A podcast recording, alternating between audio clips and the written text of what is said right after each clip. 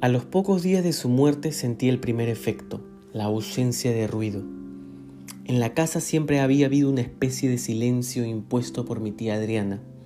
Mi tío, sin embargo, se las había arreglado para introducir de vez en cuando los ruidos de lo humano, sus risas, su tos, los valses y marineras que tarareaba.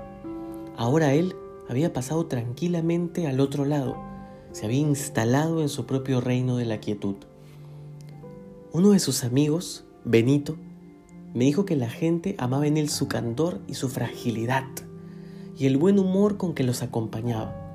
Los partidos de tenis, las reuniones a tomar café y fumar habanos, las llamadas telefónicas habían sido estrategias al servicio de un ideal, comprobar que sus amigos lo seguían queriendo. Como buen inmigrante a la familia, necesitaba saberse amado por sus nuevos parientes. Creo que esa necesidad era una consecuencia de su convicción de que no era admirado por nadie. Alguna vez creo que él mismo me dijo algo así. Hay que buscar que a uno lo quieran. Que te admiren es inútil, no sirve de nada. La gente nunca quiere a los que admira. ¿No te parece?